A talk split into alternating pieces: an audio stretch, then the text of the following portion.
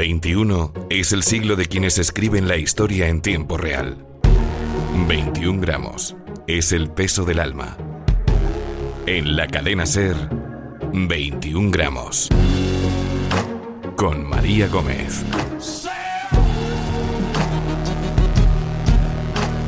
La historia se escribe cada día y cada paso condiciona el siguiente. Todos formamos parte del camino, pero solo unos pocos son capaces de cambiar el futuro. Esto es 21 gramos.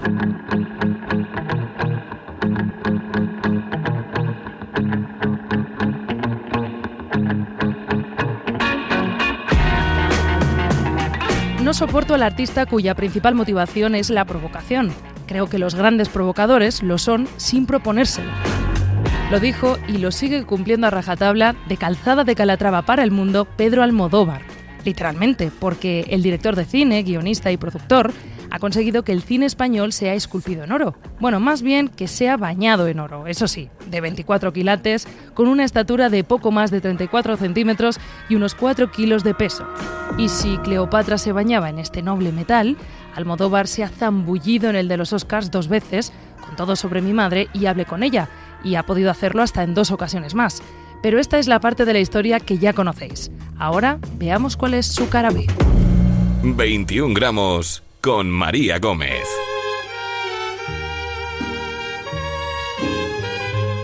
Si algo caracteriza al cine de Pedro Almodóvar es su particular universo femenino. Sus historias hablan sobre mujeres enamoradas, traicionadas, incomprendidas, devoradas por los celos o maltratadas por los hombres. Sobre su relación con ellas nos habla Alfonso Latorre. Soy infeliz Amas de casa, prostitutas, transexuales, madres, lesbianas, drogadictas, religiosas. La galería de mujeres almodovarianas es compleja y diversa, aunque casi todas poseen un denominador común. Son fuertes, autosuficientes y luchadoras, pero expuestas al sufrimiento y la soledad. Han perdido el norte y buscan desesperadamente la forma de encontrarlo. Cuando las mujeres nos deja el marido, porque se ha muerto o se ha ido con otra, que para el caso es igual, nosotras debemos volver al lugar donde nacimos porque si no, nos perdemos por ahí como vacas sin cencerro.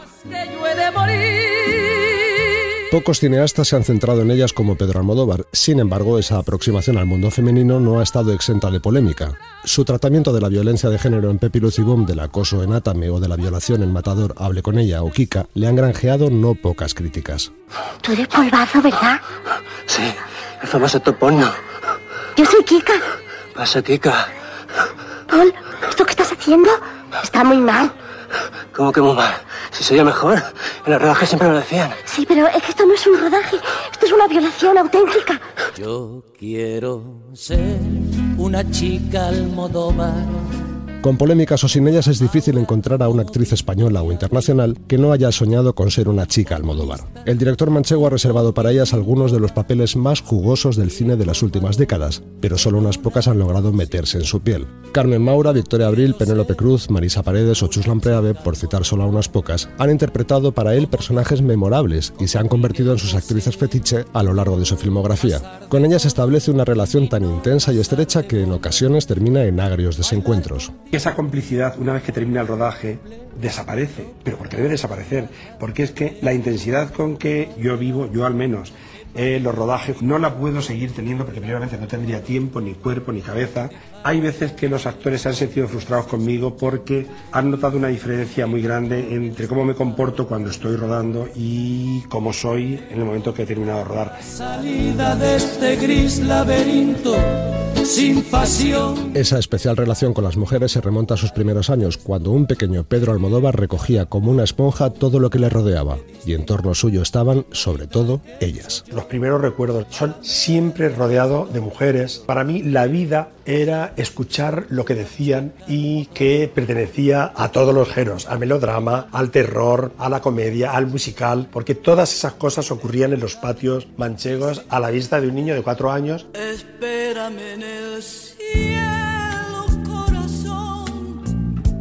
En esos primeros años fue determinante la figura de su madre, Francisca Caballero, sin duda la chica Almodóvar por excelencia. Ella fue quien llevaba al pequeño Pedro al cine del pueblo y cuando el dinero escaseaba, se inventaba para él el argumento de las películas a partir de los afiches y fotografías de las vitrinas. Así, sin saberlo, estimuló el intenso mundo creativo de su hijo. Un hijo que sentía auténtica pasión por ella y que la incluyó en varias de sus películas. Tenemos con nosotros a Nicolás Pris, periodista y escritor americano.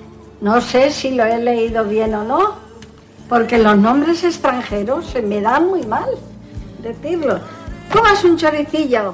No, gracias. Son manchegos como yo, están muy ricos.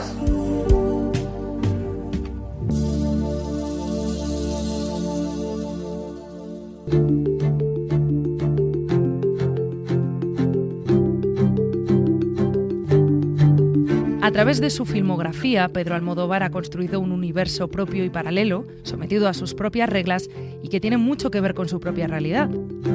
En una entrevista reciente, el director reconoció que su vida se cuela en todo lo que escribe de un modo inconsciente. Sus obsesiones, sus recuerdos o sus pasiones asoman en cada fotograma detrás de algún personaje.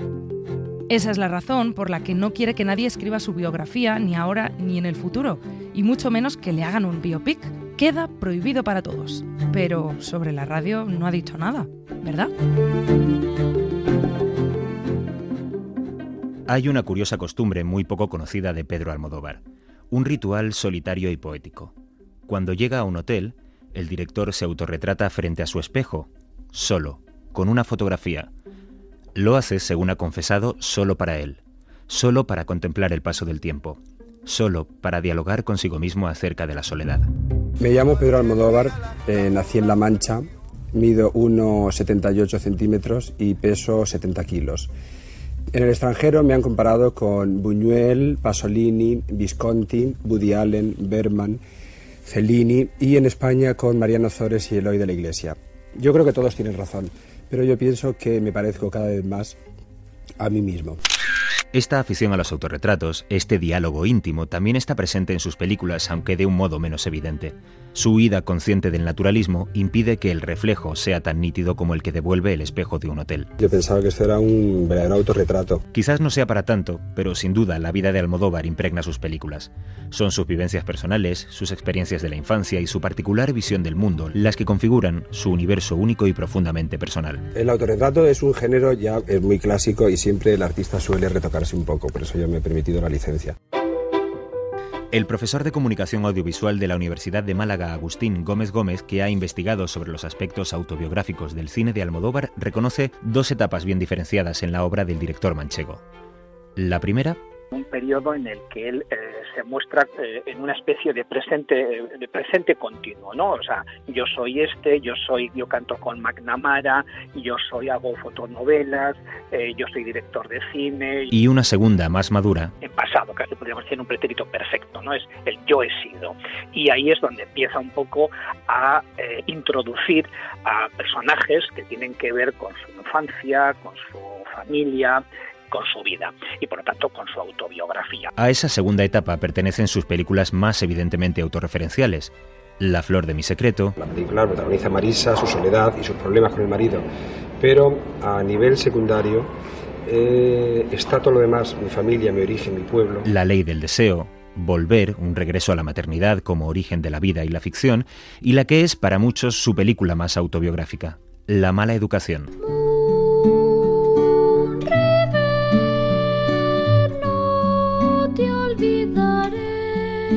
La historia de dos niños que conocen el amor, el cine y el miedo en un colegio religioso a principios de los 60 no es, según se ha cansado de explicar Almodóvar, puramente autobiográfica, pero sí ha reconocido que en ella se siente representado por entero. En esta película eh, yo para poder hacerla sí que he tenido que estar en un colegio de curas y he tenido que ver o estar en contacto con alguna de las cosas que ocurren aquí.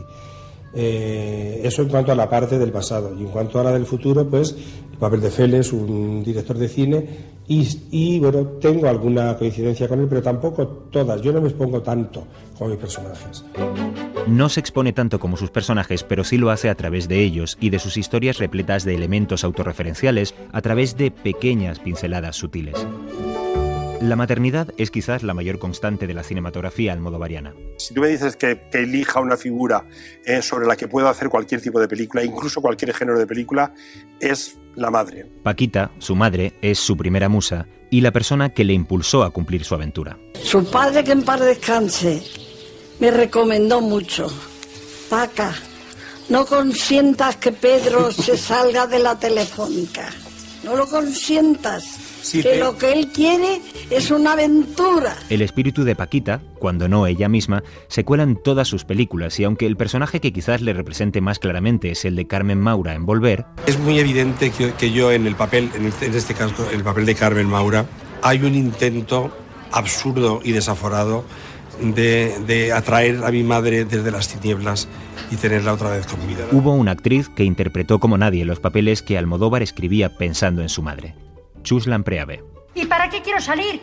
¿Para que me mate un Stinger o para que me pille un coche? Incluso, en una rara alineación interplanetaria, el director las hizo coincidir a ambas en esta escena de ¿qué he hecho yo para merecer esto? Pero, oye, Blanquita. ¿estás aquí? Sí. ¿Cómo estás? Bien, voy al pueblo. ¿Vas al pueblo? Sí. Yo también voy.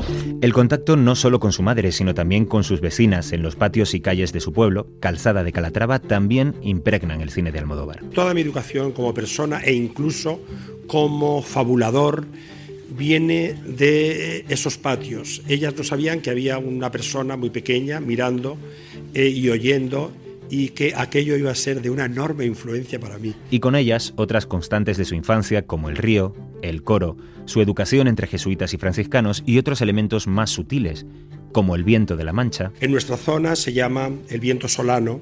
Sobre todo en Volver, incluí como, como un personaje más ese viento que yo lo recuerdo de un modo muy, muy físico de mi infancia. o el uso del color, una venganza personal contra la monocromía del luto que su propia madre guardó durante décadas y un intento de reproducir los colores que brillaron en su retina durante la niñez. Yo he perseguido casi siempre el color de las películas de mi infancia, que eran colores muy saturados, más brillantes que los de reales de la vida propia y que no se parecían a los de la vida y a mí no me importaba porque el cine me parecía que era algo más que la vida. Ahora Almodóvar roza los 70 años y, como en esos autorretratos ante el espejo del hotel, se muestra más austero, contenido, sobrio y reflexiona sobre temas propios de su realidad actual, como la soledad que inunda su última película, Julieta.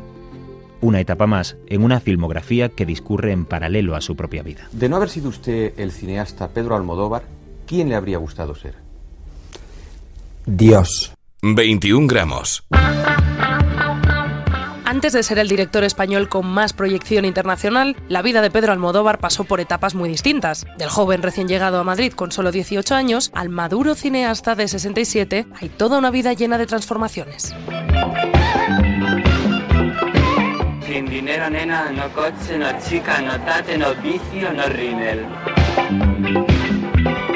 Sin dinero, así estaba el Almodóvar de 1967, con un pie recién puesto en la capital. Sin embargo, una plaza de ordenanza en Telefónica le permitió la estabilidad necesaria para empezar a rodar sus primeros cortos y vivir el Madrid de la transición. La explosión de libertad que hubo en ese momento, en la calle, en la noche y en la vida que hacíamos, no tiene comparación con la situación que estamos viviendo ahora mismo en España. Entonces es la primera década de una España democrática. Todo eso era una absoluta celebración, muy excitante. En aquellos años rueda su primer largo, Pepe Lucibom y otras chicas del montón. Se mueve en los círculos de Alaska, Bernardo Bonetti, Carlos Berlanga y Las Costus, y crea junto a Fabio Magnamara un dúo procaz y escandaloso. Bueno, los melancólicos no pueden estar con vosotros esta noche por problemas de drogas, eh, tráfico ilegal de niños, trata de blancas y algunas cosas más. Pero en su lugar, aquí mi amiga y yo vamos a improvisar una bonita canción, pues la vamos a contar ahora mismo. Son años de intensa vida social que compagina con artículos y relatos en La Luna, El Víbora y Vibraciones, y por supuesto el cine, donde refleja el pulso de la calle en cintas como Laberinto de Pasiones. Sin embargo, poco a poco abandona los excesos de la movida, al tiempo que refina cada vez más su estilo cinematográfico. Antes tomaba café, el café lo sustituí por la cocaína y la cocaína últimamente la he sustituido por la morcilla de arroz. El cambio del, del café a la cocaína te vuelve como más alegre, más cordial, ganas por ejemplo en vida social. Después el paso del- de la coca a la morcilla de arroz te aísla, porque las historias ya que te interesan son como mucho más solitarias.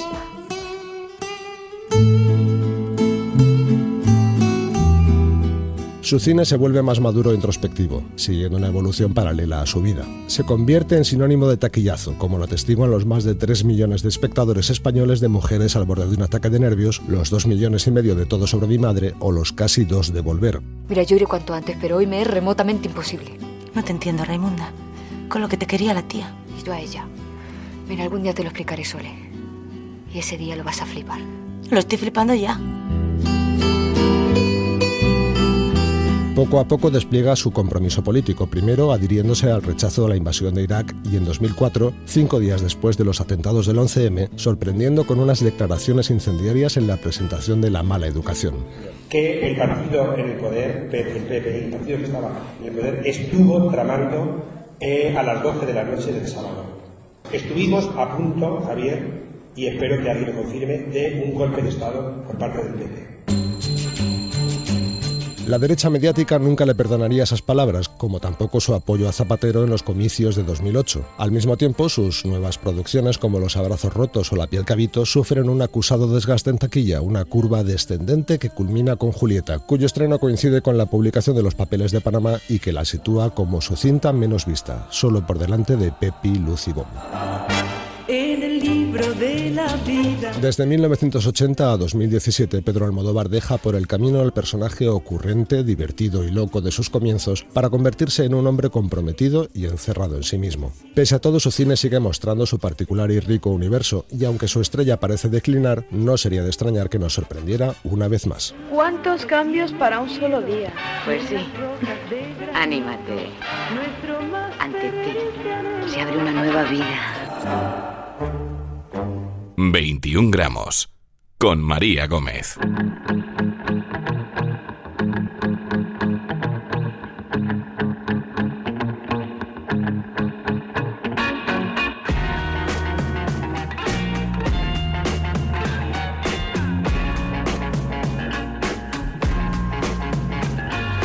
Si hace unos años os hubiera preguntado por Jamaica, seguro que el reggae, el rastafarismo o incluso los cigarrillos de la risa serían de las primeras cosas que os vendrían a la cabeza.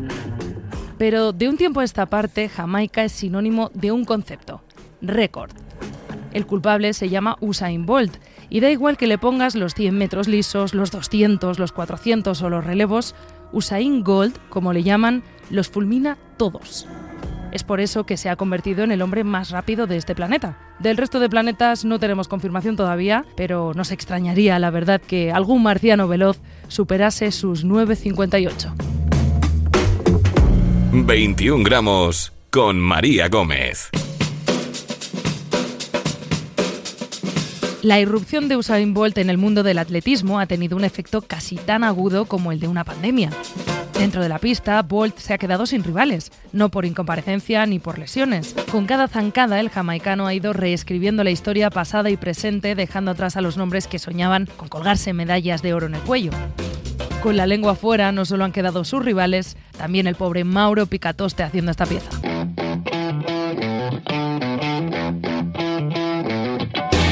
Eso de batir récords como el que pela una manzana tiene efectos secundarios la desgracia de unos pobres atletas que soportan la alargada sombra de Usain Bolt, un nombre que les ha robado miles de referencias en las páginas de la historia del atletismo.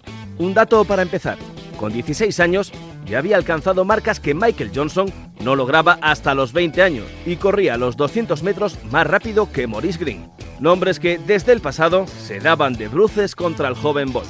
En su presente hay más. Tim Montgomery, estadounidense, 1 metro 78 centímetros, 73 kilos.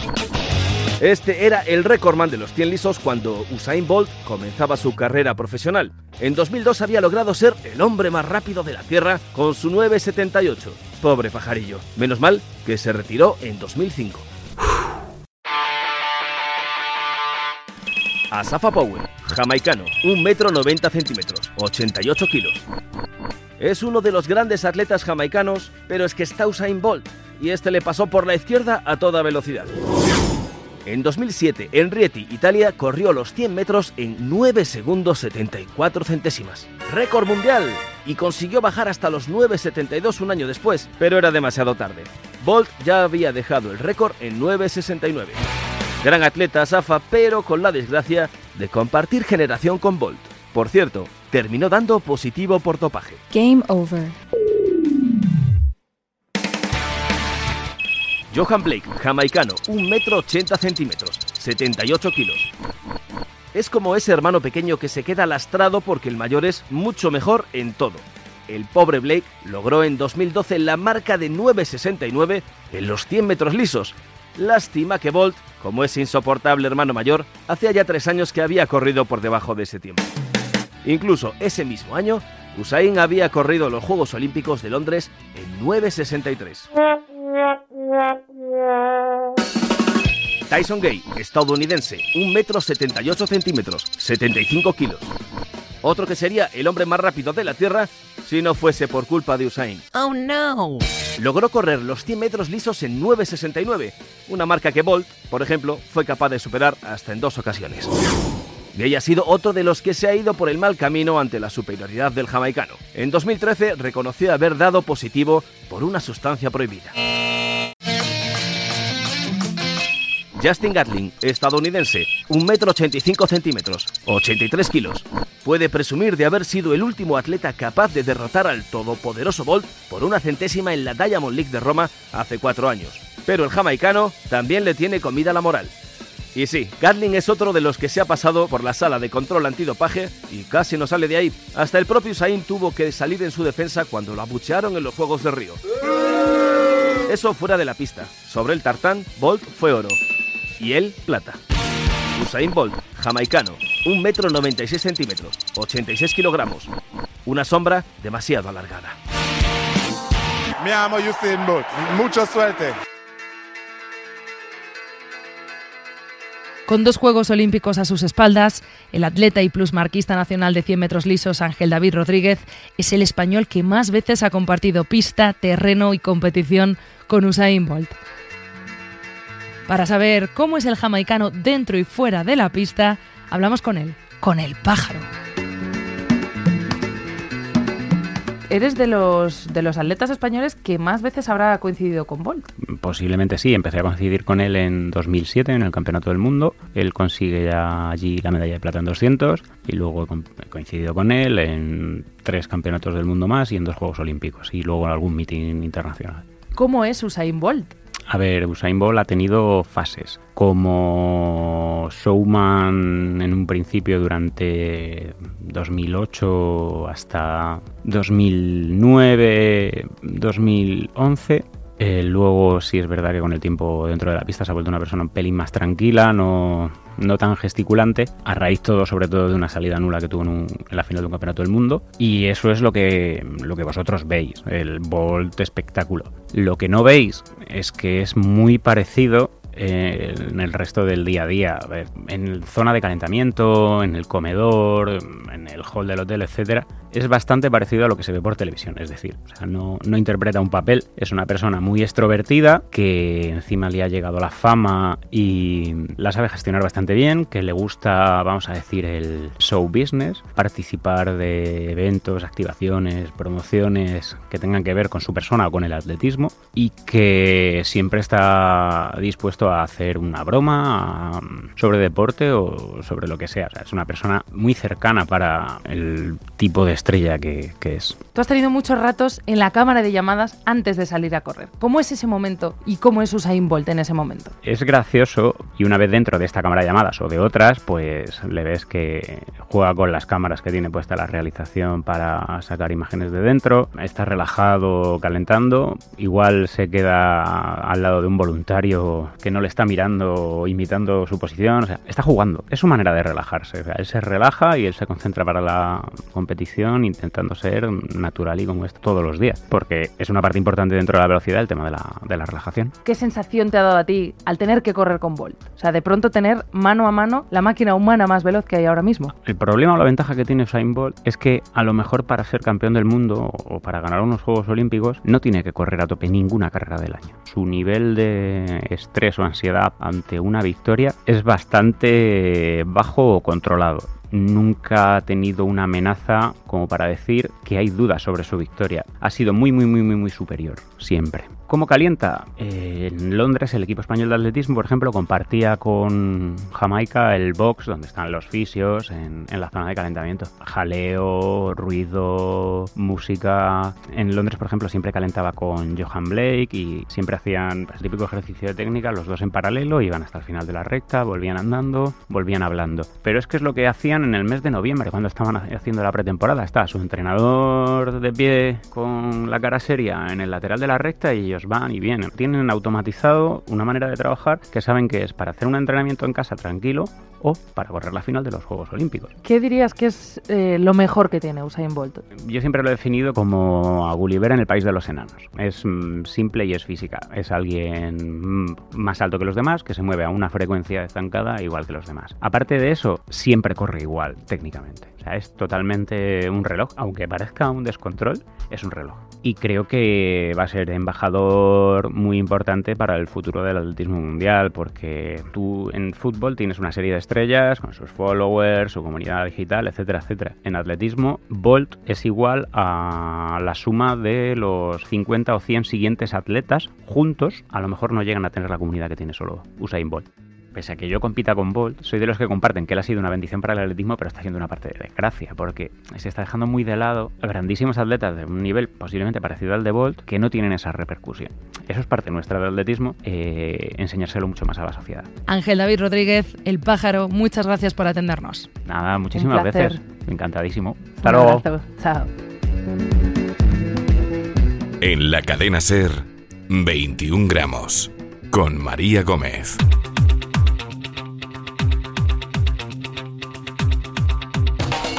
El huracán, el ciclón, el rayo, el relámpago. El interminable glosario de términos meteorológicos se ha quedado corto para saciar el hambre de metáforas del periodismo deportivo cuando se trata de describir al hombre más rápido que jamás haya pisado la Tierra.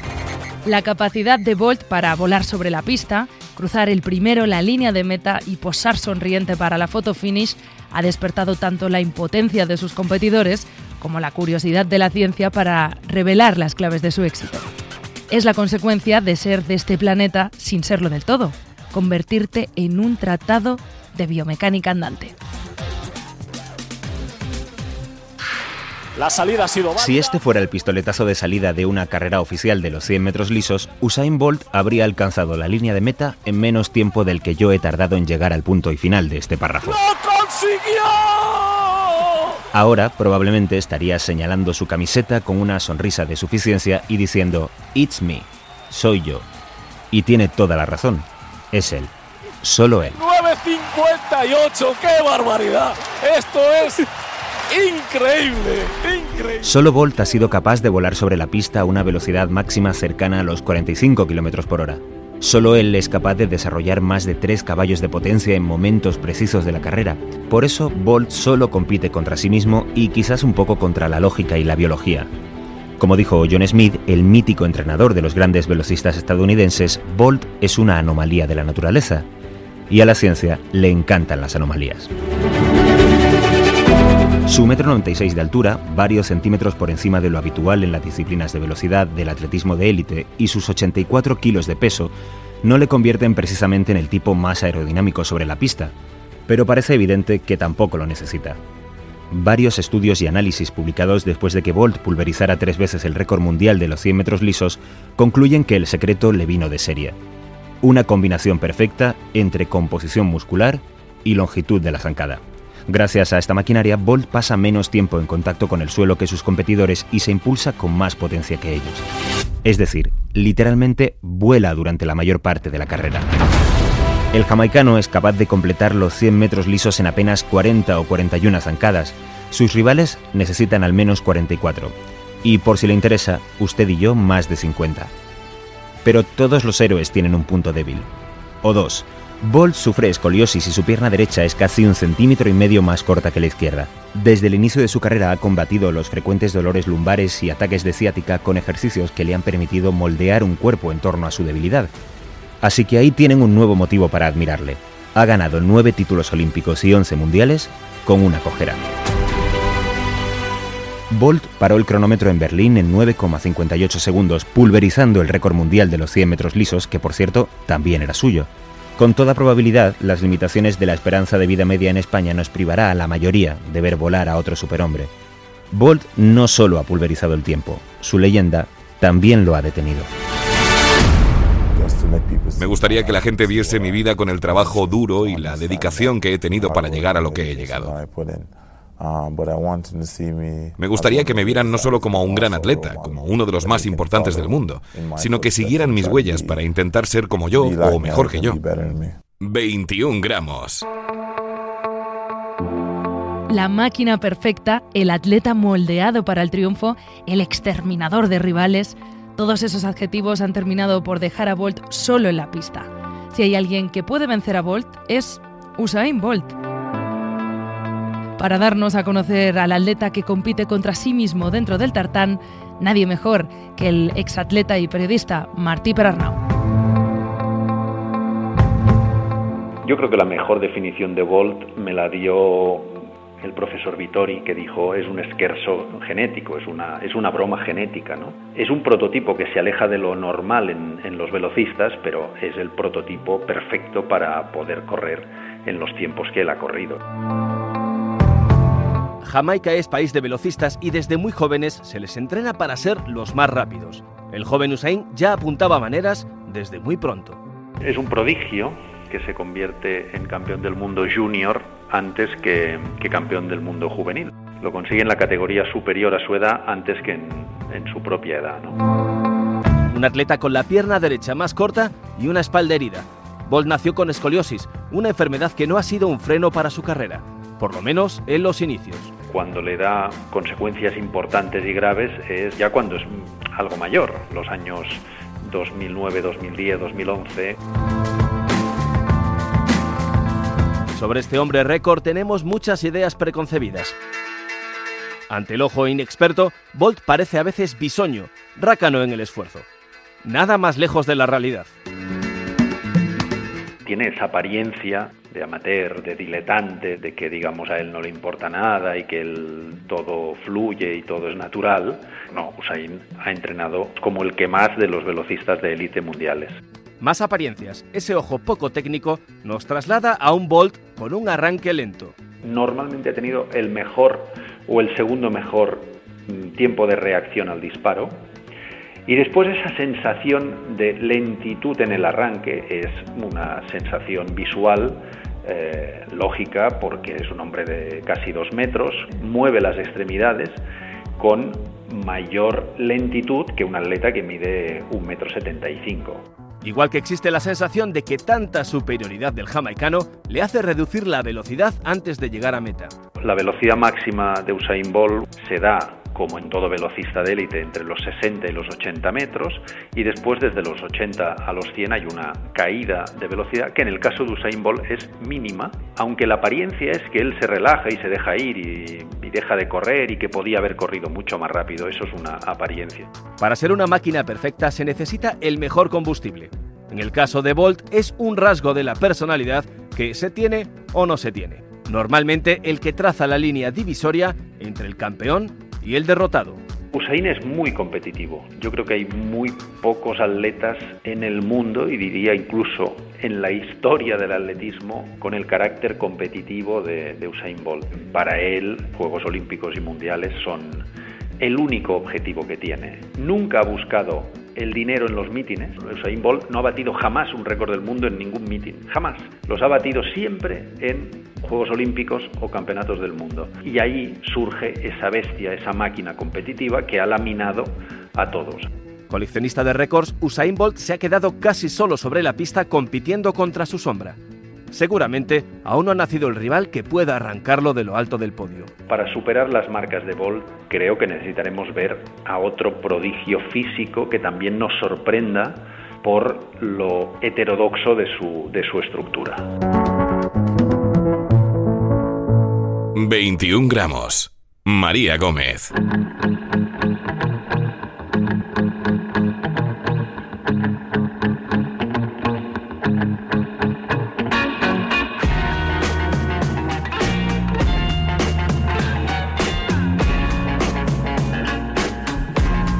Si tienes entre tus planes convertirte en una estrella del arte mundial, ve pensando en un nombre artístico que sea fácil de pronunciar, sobre todo si pretendes no dar la cara y que tu identidad sea toda una incógnita y parte de tu personaje.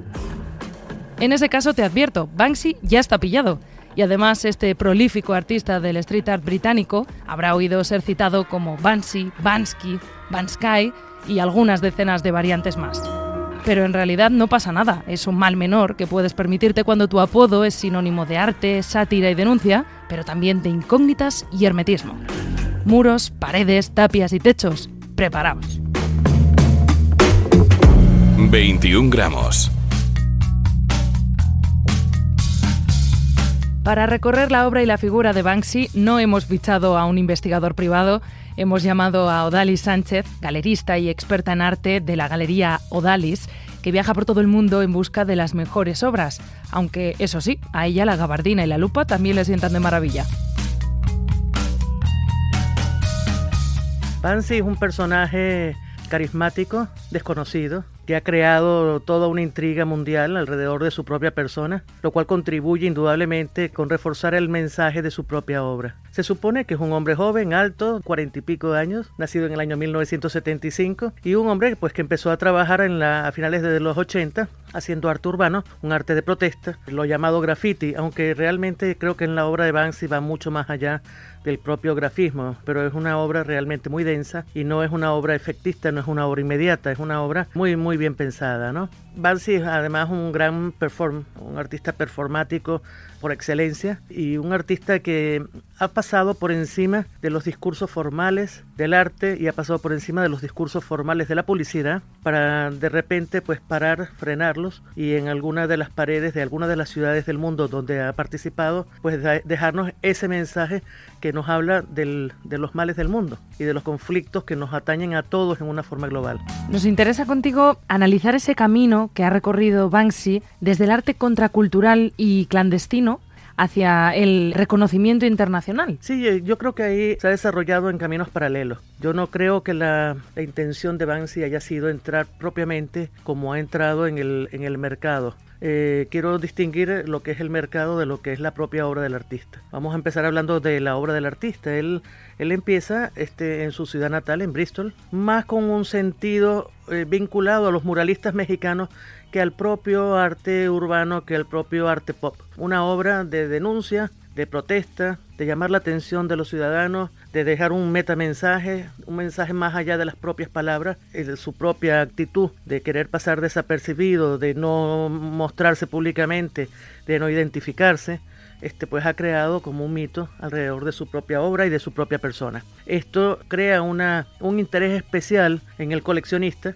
y el coleccionista finalmente, junto con la obra y junto con las empresas que nos dedicamos a esto, las galerías, las casas de subasta, formamos ese mercado. El hecho de que hoy en día se venda la obra de Banksy, pues estamos hablando de que ya se venden en medio millón de dólares, ¿no? Algunas piezas. Eso no quiere decir que haya habido una intencionalidad por parte del artista. Yo creo que más bien en el caso de Banksy el mercado se mueve en una forma paralela e independiente del propio artista. De este modo vemos que se confirma como referente del arte entendido de un modo más convencional, es decir, siendo incluido en subastas, exposiciones, tratados artísticos, museos, compilaciones. Dices que no es un destino buscado, pero es el último paso consciente de su discurso crítico o su obra, por ejemplo, como, como ocurrió con el punk. Yo creo que sí, pero yo quiero nombrarte especialmente tres eventos fundamentales en la vida de Banksy que nos hablan mucho de su Un primer evento, un primer performance lo realiza en la ciudad de Nueva York, dándole un conjunto de stencils, dibujos y tal a un vendedor ambulante para que los vendiera por una cantidad irrisoria. El hombre los vendió efectivamente, pero los vendió por algo así como un dólar, dos dólares, cinco dólares, o sea, no más que esto. La compró alguien que visualmente le pareció atractiva, no estaba pagando por el artista, estaba pagando por el arte. Esas obras posteriormente fueron revendidas en subasta, alcanzó algo así como 80 mil dólares, 90 mil dólares. Fíjate lo irreverente del artista, no era lo que él no estaba buscando ni, ni acreditación ni mucho menos, lo que estaba era haciendo una denuncia contra el mercado del arte o contra los valores que, que establecen los precios en el mercado del arte. Ese fue el primer evento.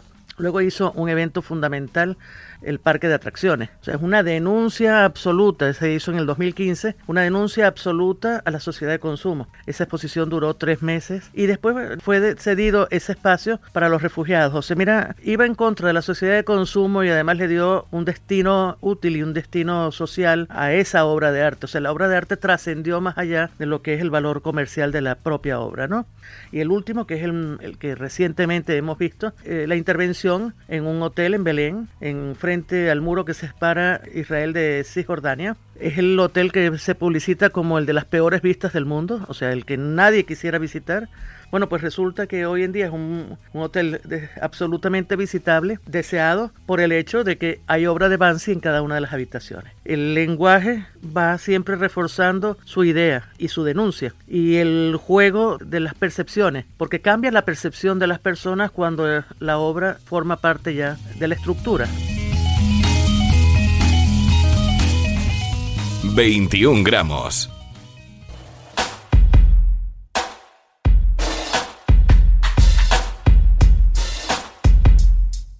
Banksy no solo ocupa titulares por la aparición esporádica de uno de sus grafitis sobre algún muro o por los precios que sus obras alcanzan en las subastas.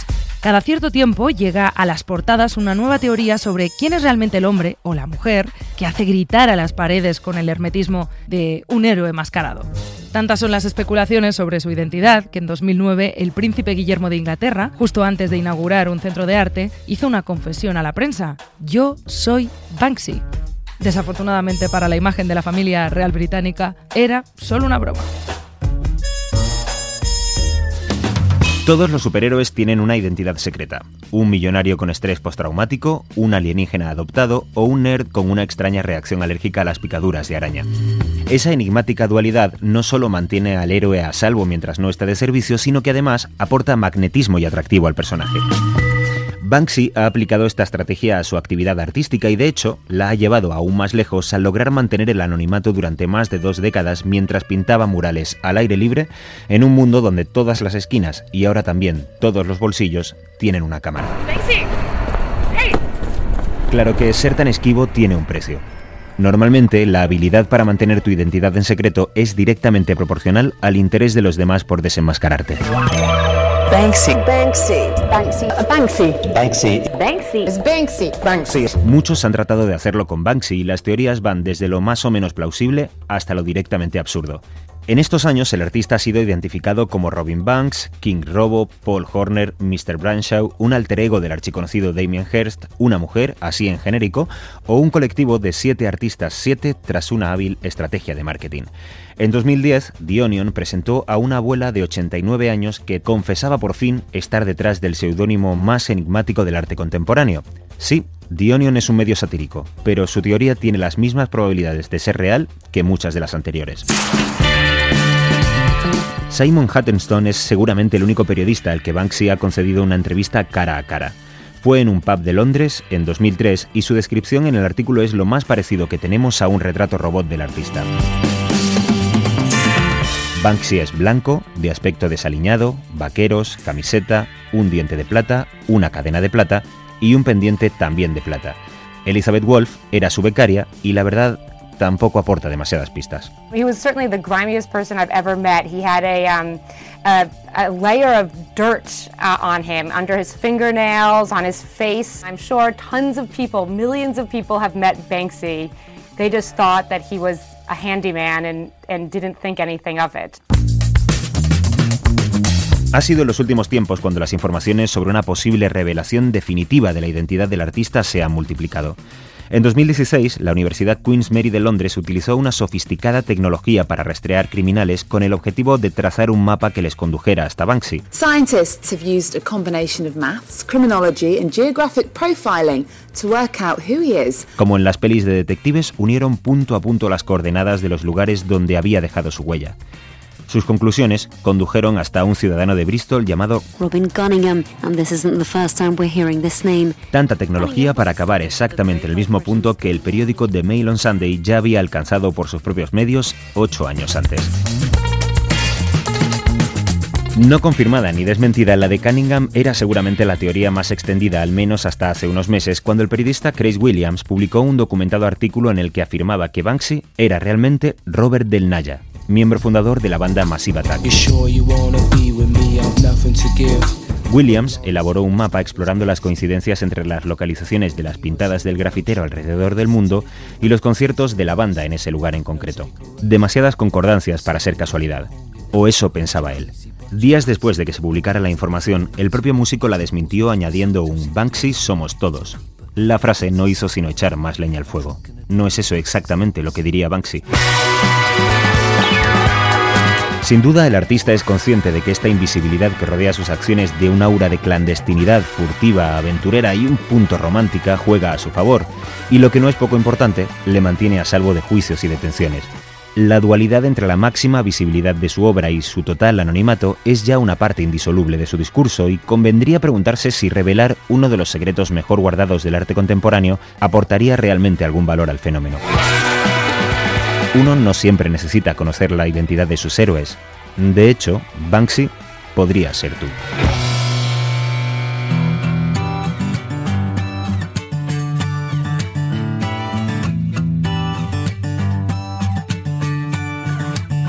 Bristol es solo el punto de partida de un artista que ha dejado huella a lo largo del mundo. Imaginemos la silueta del artista desconocido en una habitación desubicada haciendo su petate. Unos sprays, los patrones para el estarcido y el pasaporte con un nombre por descubrir inyectado en tinta. Tierra, mar y aire para estampar las paredes del globo. Lo que nació en las paredes de una ciudad del suroeste de Inglaterra hoy crece con vocación internacional. Bienvenidos a Banksy por el mundo. Nuestro viaje comienza en Bristol, al suroeste de Inglaterra. En un recorrido por la cuna de Banksy, nos podemos encontrar de todo en las paredes de sus edificios. Empezaremos este largo paseo en el que se nos mostrará a un hombre colgando de una ventana, un gorila con máscara, una niña jugando con una rueda en llamas y a la reina madre maquillada como Ziggy Stardust. Entre otras maravillas. Y ahora partimos hacia Londres, pero con una breve parada en Brighton. Aquí debería estar la icónica imagen de los dos policías besándose si no hubiese sido vendida por más de 400.000 euros. Hemos llegado a Londres, iniciamos una ruta que nos llevará por flores amarillas, un pintor de grafitis, un grifo convertido en el teléfono de un niño y una frase, si el grafiti cambiara algo, sería ilegal. Por cierto, si ven ratas con cámaras de fotos, no se asusten. Son inofensivas para el espectador. No nos podemos ir de las Islas Británicas sin visitar el parque de atracciones Dismaland, algo así como Deprimentelandia, y una de las últimas obras de Bansky, por supuesto. En Dover, la bandera europea y un trabajador con un martillo y un cincel borrando una estrella. Efectivamente, hablamos del Brexit. Quedan más ciudades por visitar, pero tenemos que cruzar el Canal de la Mancha y nuestra próxima parada es Alemania. Dos ciudades no pueden escaparse a esta ruta germana. Hamburgo, donde podremos ver a una niña abrazada a una bomba, y como no, Berlín. La capital está decorada a uno y otro lado del río. Aquí de Banksy podemos ver críticas tiernas como una niña abrazando a una televisión y más ratas. Tampoco atacan al turista, no se preocupen. Más hacia el este, en Israel, podemos admirar el romántico lanzamiento de un ramo de flores por parte de un joven con la cara cubierta por un pañuelo. Bueno, toca parada técnica en el viaje. En Cisjordania tenemos el hotel con las peores vistas del mundo, las del abrumador muro que separa dos comunidades. Al menos las habitaciones las ha decorado el propio Banksy. Y antes de irse a dormir, en ese mismo muro podremos observar el esfuerzo del artista callejero por buscar soluciones para superarlo. Desde escaleras mecánicas, pasando por globos voladores y un guardia que sostiene el hormigón para que crucemos a un paisaje paradisiaco e imaginario. Cogemos el avión y volamos hasta África. En el continente negro tenemos que aterrizar en Tombuctú, Mali, para observar, por ejemplo, a una cebra a la que le hacen el favor de colgarle sus rayas para que se sequen al sol. Todo un detalle. Y volvemos a subirnos en otro avión para sobrevolar el Océano Índico. Objetivo, Australia. No estaremos mucho tiempo, hay pocas obras y algunas han sido borradas o dañadas accidentalmente. Así que olvídense de ver, por ejemplo, a un ratón con un paracaídas. Siguiente continente, América. Rápida visita a México y ruta por los Estados Unidos. Cogemos el coche de costa este a costa oeste. Los Ángeles, San Francisco, Utah, Nueva Orleans, subimos a Chicago, bajamos a Alabama. Sí, ese integrante del Ku Klux Klan ahorcado es obra de Banksy. Subimos hacia Detroit y terminamos en Nueva York. Ponemos fin a nuestro viaje en Canadá. Toronto es nuestra última parada. Esperemos que el viaje haya sido de su agrado. Gracias por confiar en nosotros. 21 gramos. María Gómez.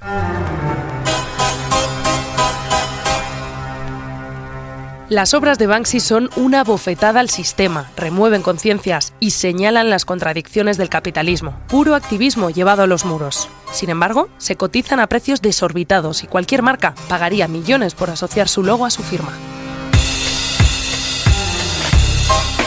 Para Banksy, el graffiti es una revancha de la clase baja, una guerrilla urbana que intenta arrebatarle al establishment la capacidad de influir sobre nosotros. Sus obras se burlan del poder establecido y destapan sus vergüenzas, llamando la atención de la gente corriente, como señala el artista urbano Separ Fari. Expone en las calles comentarios políticos realmente muy inteligentes que son accesibles a la gente y al mismo tiempo tienen un sentido profundo y muy, muy básico. Cuando veo un Banksy, normalmente veo ideas que están en el aire pero que no has pensado realmente en ellas.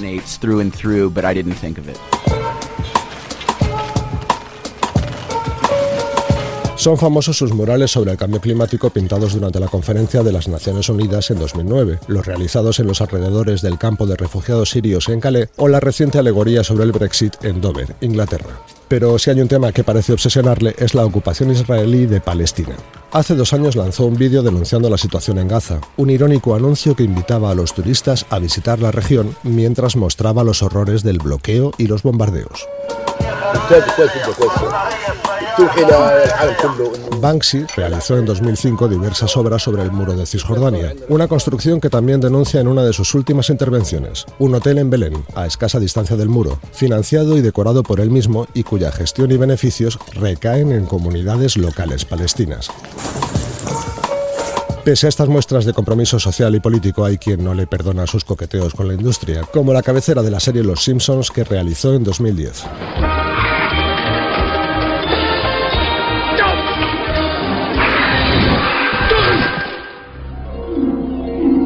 Aunque en ella mostraba a niños explotados trabajando en el merchandising de la serie, sus críticos le acusaron de venderse, como ya hicieron cuando Banksy colaboró en el rediseño del logo de la cadena MTV. Lo cierto es que sus obras cotizan al alza y algunas han sido subastadas en Sotheby's por cifras que rondan los 100.000 euros. Vi un Banksy y pensé que era un genio. Todos a los que les hablé de la exposición compran algo. Gente que tienen Picassos, Mondrians, Paul Klee. Me refiero a que tienen colecciones serias. Los coqueteos de Banksy con la industria cinematográfica no se limitan a los Simpsons. El mismo año dirigió Salida por la tienda de regalos, un documental en el que él mismo aparece, eso sí, con la voz distorsionada y la cara pixelada. La película narra la historia de Thierry Guetta, Mr. Brainwash, un tipo que comienza grabando en vídeo a grafiteros y que termina convirtiéndose en una fulgurante estrella del arte. Hoy día no se sabe a ciencia cierta si el personaje es real o no. Se sospecha que su producción artística es obra del propio Banksy y que todo el film constituye una monumental broma y al tiempo una feroz crítica al arte contemporáneo. En resumidas cuentas, el sello de la casa. De repente todos estaban vendiendo arte urbano y todo se volvió una locura y todo parecía tratarse de dinero, pero nunca se trató de dinero. Así que le dije a Thierry, tú tienes el material, tú puedes contar la verdadera historia. ¿De qué se trata este arte? No es de fama ni de dinero. Ahora es el momento, tienes que sacar tu película.